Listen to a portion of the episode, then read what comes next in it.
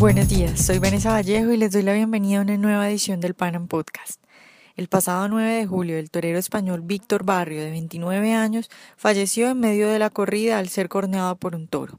Y bueno, después de este hecho, por supuesto lamentable, en España se ha suscitado un gran debate ya que decenas de personas que se oponen a las corridas han publicado en sus redes sociales mensajes de alegría por el suceso y además mensajes que se podría decir que incitan al odio.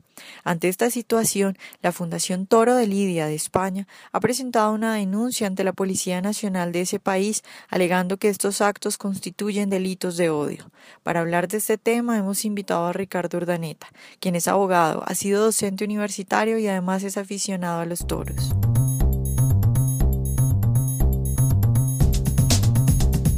Buenos días Ricardo y bueno, de nuevo muchas gracias por aceptar nuestra invitación.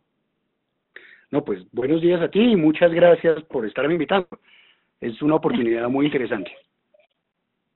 Mm, bueno, Ricardo, eh, la Fundación Toro de Lidia de España ha presentado una denuncia ante la Policía Nacional contra seis personas por sus tweets que ellos llamaron humillantes tras la muerte del torero Víctor Barrio. Eh, el abogado que representa a la fundación ha dicho que los comentarios humillantes en las redes sociales constituyen eh, delitos de odio y que estos están castigados y tipificados. ¿Qué piensa usted de esto? Eh, ¿Está usted de acuerdo en que estos tweets, por supuesto humillantes, son un delito y que quienes los publicaron deben ser castigados? A ver, el tema eh, gira alrededor del ordenamiento jurídico específico de España. Eh, digamos, hay dos, hay dos niveles para esta discusión. Una es una discusión práctica, qué sucede en España, y otra es una discusión teórica, cómo deberían ser las cosas.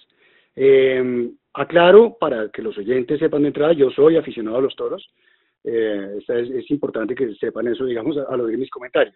En España está tipificado el delito de odio, eh, hace poco condenaron a alguien por eh, un tema con la ETA, alguien que, que puso eh, algunos comentarios también en internet eh, de odio contra, no me acuerdo si es un militante de ETA o contra los padres de la víctima de alguien, de alguna víctima de ETA. Y la audiencia en efecto condenó eh, a, la persona que había puesto los tweets, creo que a un año de cárcel. Entonces el delito existe en España.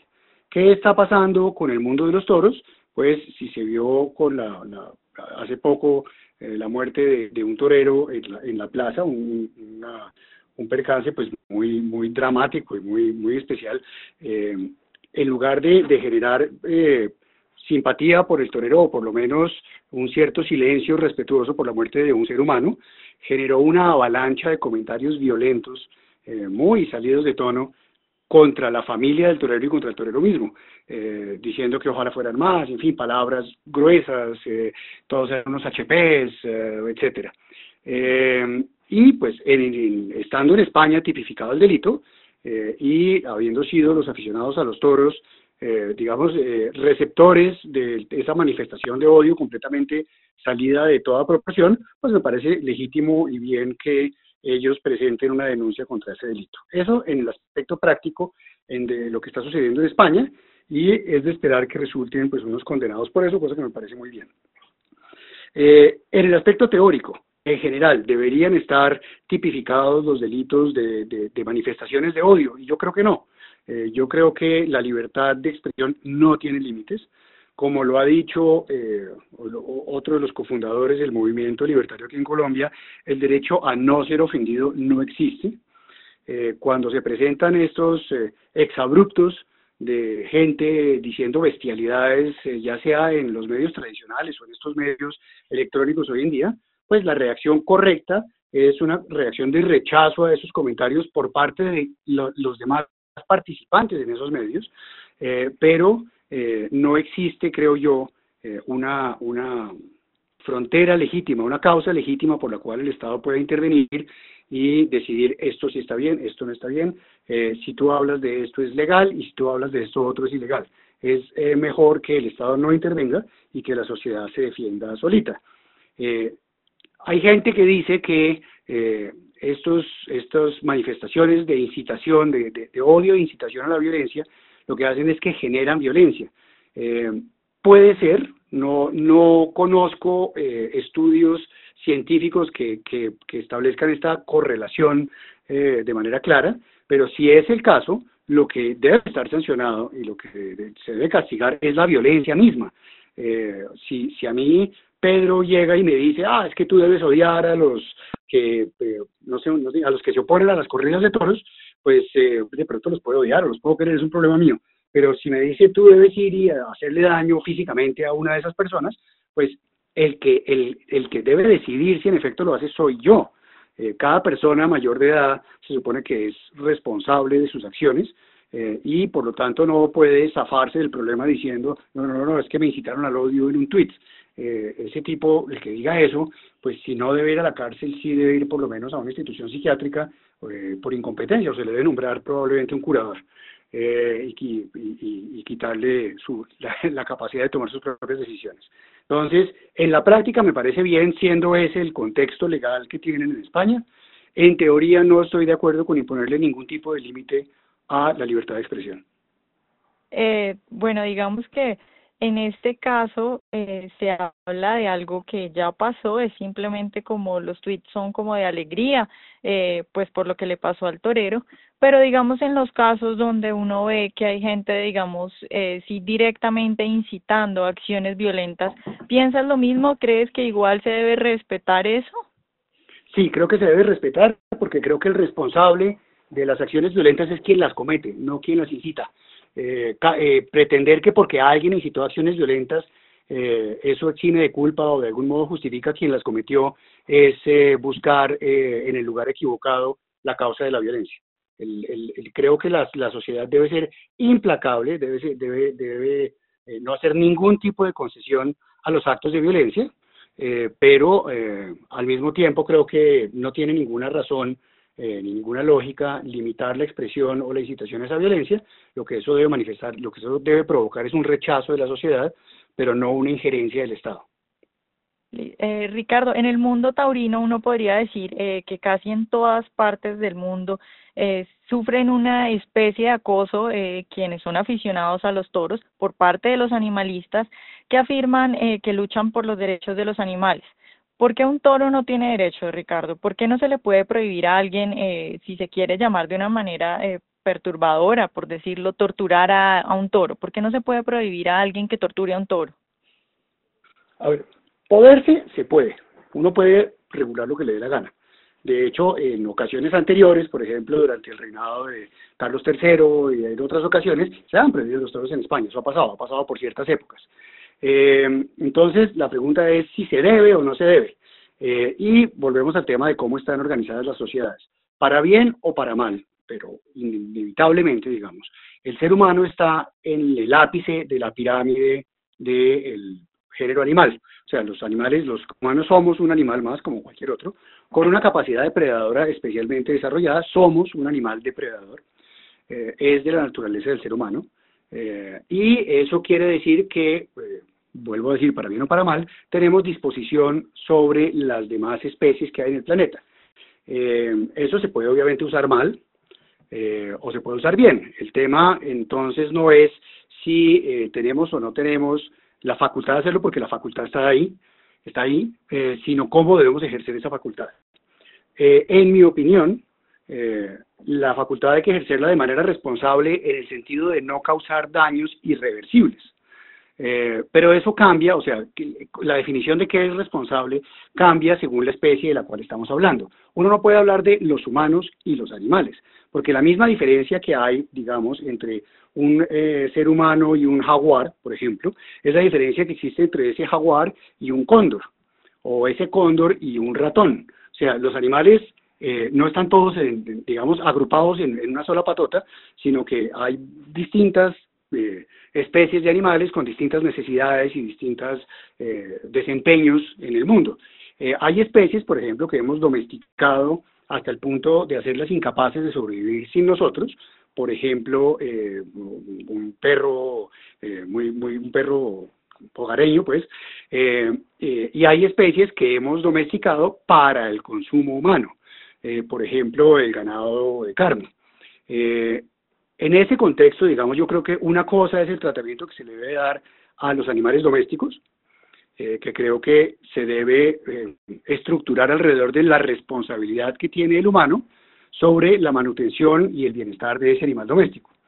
Una cosa distinta es el, tratamiento o el contexto en el cual se debe regular eh, los animales que usamos para carne o por su piel o por otros beneficios que puedan aportar, en cuyo caso se puede regular, es concebible que se debe manejar de un, de un digamos, en con un criterio eh, del menor sufrimiento posible, o de, ¿no? pero sin impedir pues su sacrificio y su uso, que es para lo cual eh, han sido creados y, desarrollados y, y, para lo cual además el ser humano los necesita. No sé si vio hace poco, creo que fue en Francia, lo, lo leí en las redes y no tomé nota correcta, creo que fue en Francia que le quitaron la patria potestad a unos padres vegetarianos sobre un hijo que tenían y que estaba completamente desnutrido porque ellos se negaban a usar proteína animal y el resultado es que el niño estaba pues muy mal de salud. O sea, la necesidad de proteína animal no es un invento ni es un capricho. Eh, es una cosa que necesita el ser humano, es de su naturaleza eh, y por eso pues creamos animales con tal fin. Dentro de ese contexto general, eh, el, el, digamos, una de las necesidades que puede tener el ser humano, o que tiene el ser humano, son necesidades estéticas. Las necesidades estéticas son, son eh, eh, obviamente subjetivas, cada individuo tiene una distinta, van desde la apreciación de un cuadro hasta decidir, por ejemplo, que queremos preservar unas zonas naturales sin ningún tipo de injerencia humana, como son los parques nacionales, porque nos da placer como sociedad y eh, como individuos que esas zonas existan y saber que ahí se desarrolla la naturaleza. el tema de las corridas de toros es eso, es una necesidad estética. existe, es una tradición cultural muy antigua, se remonta probablemente hasta Creta eh, y pronto más. Y hay gente, hay seres humanos que opinan que es una necesidad importante para ellos. Ellos ven en el rito de la muerte, del, enfrentamiento del toro con el torero, un, un eh, acto estético muy bonito. Eh, hace poco salió una señora, una creo que es diputada española de apellido Talegón, que es animalista, defendiendo a, los, a los taurinos diciendo que si bien ella no era y nunca entendería eh, la necesidad de matar un toro, pues habiéndose acercado y conocido a los taurinos, entiende que para ellos es importante y se da cuenta que es mentira eh, la teoría animalista de que los taurinos odiamos a los toros.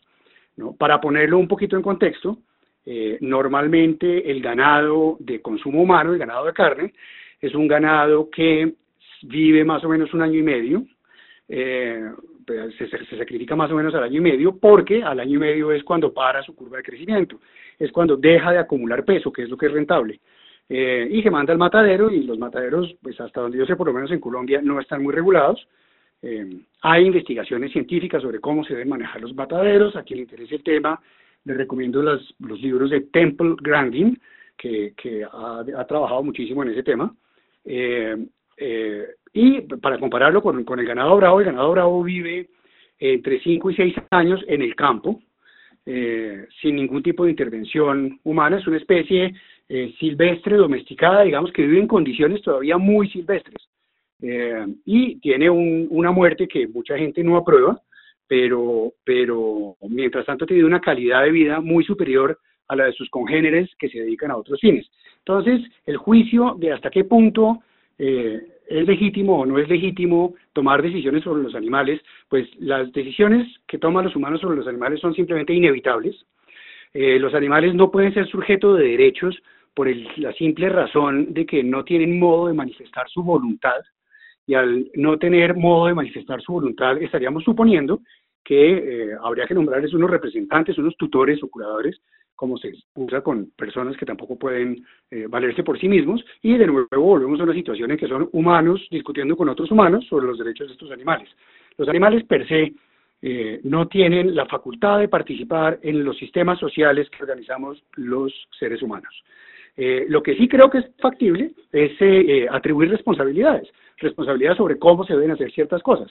Eh, responsabilidad sobre cómo debe operar un matadero, sobre cómo debe tratar a un perro o a un gato doméstico y eh, en el tema pues de la corrida es un rito que está ultra regulado, no es una cosa eh, que se puede improvisar y, creo que, digamos que quienes estiman que la corrida es un rito que les llena emocional o estéticamente, están en todo su derecho de defenderlo y de conservarlo. una de las paradojas de los animalistas con el tema taurino es que eh, se oponen a que existan eh, los toros de casta y las corridas, eh, pero no se dan cuenta que si acabaran con, con las corridas, los toros de casta irían al día siguiente todos al sacrificio. Eh, los toros de casta no son una eh, raza eh, especialmente productiva ni desde el punto de vista de carne ni de leche, son muy difíciles de lidiar y de, tratar, o sea, son muy peligrosos. el peligro de los toros bravos no es inventado. y si yo tengo, tuviera una finca criando toros de casta y me toca, y al día siguiente me prohíben que criar, pues, me prohíben llevarlos a corridas, probablemente lo que hago es que mando a los toros de casta al matadero y los reemplazo con alguna raza que eh, me produzca unos mejores réditos económicos. Eh, muy poca gente en, España, hay una cosa que se llama la Unión de Criadores de Toros de Lidia, que es la que, el, digamos, el gremio de los ganaderos que producen las mejores ganaderías de España, son las que están autorizadas para lidiar en plazas de primera, que se llama. Creo que son unas 650, y de esa creo que producen utilidad por ahí unas 10. Eh, los demás son los demás son por el amor al arte, porque eso es lo que les gusta. Entonces hay que preguntarle a los animalistas si están de acuerdo en que hay que mandar al matadero eh, la totalidad de las crías eh, de, de, los, de, los, eh, de las reses de lidia que existen hoy en día, y si eso es así, ¿en qué consiste exactamente la protección que están alegando? Porque lo que yo veo es que lo que les molesta no es la muerte del animal, puesto que los estarían matando, mandando al matadero por definición, sino lo que les molesta son las preferencias de otras personas. Lo que les molesta es que haya alguien que pueda disfrutar con eso. Y ellos creen que pueden legislar o tienen autoridad moral para decirle a Pedro, a usted no le puede gustar eso. ¿No? Si fuera con ese mismo criterio, si tuviera alguien la facultad de prohibirle a alguien más qué es lo que le puede gustar, estaríamos legitimando la imposición de la visión de algunos sobre otros, por ejemplo, en materia sexual o, por ejemplo, no sé, en materia de comida, eh, podrían venir a mí y obligarme a ser vegetariano porque está mal eh, estar dispuesto a comer carne y eso pues no estoy dispuesto a aceptarlo bajo ninguna circunstancia. Entonces, llamando, eh, llamando las cosas por su nombre, los animalistas no están de verdad defendiendo aquí ningunos animales, eh, puesto que los estarían condenando a su desaparición. Los animalistas aquí lo que están haciendo es metiéndose en las preferencias individuales de otras personas y eso es totalmente inadmisible. Ahora, de acuerdo, es, como el argumento, es como el argumento de que, de que están haciendo una fiesta alrededor de la muerte y la tortura del animal. Creo que eso es lo que... Exacto. Ajá. Exacto, exacto. Pero, pero al mismo tiempo ellos están mandando al matadero a esos animales, al interponerse en ese camino. ¿no? Entonces, entonces hay una, digamos, paradoja o una hipocresía, si uno lo quiere llamar, eh, en, en la posición de los animalistas. Ahora, el modo más fácil de establecer qué peso debe tener eh, la posición de esos animalistas en la sociedad es comparar cualquier corrida de toros, entrar y mirar cuánto público hay adentro disfrutando la corrida y salir y mirar enfrente de la plaza cuántos animalistas hay protestando contra el tema, que nunca son más de 10 gatos. Eh, ¿no? Entonces, eh, entonces si se trata, si fuera un tema de, de peso relativo de la gente que está involucrada en el tema, pues la decisión es totalmente a favor de los taurinos. Pero el punto es, tanto los animalistas que se oponen a las corridas como los taurinos somos minorías en general dentro de la sociedad. Y hay un momento dado que uno que tiene que trazar una raya y decir hasta dónde dejamos que la sociedad y sus mayorías se impongan y hasta dónde defendemos los derechos individuales. Y puesto que lo que los taurinos están sancionando es las preferencias de una serie de personas, pues yo creo que claramente debemos trazar la raya diciendo el Estado no se puede meter acá. El Estado no puede prohibir, no puede legislar en este sentido, eh, tiene que mantenerse fuera, porque esa es la preferencia de un grupo de gente que tiene un, un que ha, digamos, ha hecho una opción estética y ha eh, organizado su vida un poco alrededor de ese tema. Eh, Ricardo, ¿cree usted que se contradicen y que tienen, digamos, un poco de doble moral todos estos movimientos animalistas cuando muestran una especie de bondad, pacifismo, buenismo, pero al tiempo incitan al odio, digamos que valoran más la vida de un animal que la de una persona. Es decir, por ejemplo, es común eh, encontrar animalistas que protestan en contra de las corridas de toros y que al mismo tiempo piden aborto gratuito, por ejemplo. Entonces, ¿nota usted como una especie de contradicción en ese discurso? Eh, sí, sí creo que hay, o sea, si, si, si la idea es que uno se está presentando como un pacifista, bondadoso, etcétera, pues sí hay una contradicción entre eso y la actitud muy agresiva que han tenido, por ejemplo, con la familia de este torero que falleció recientemente.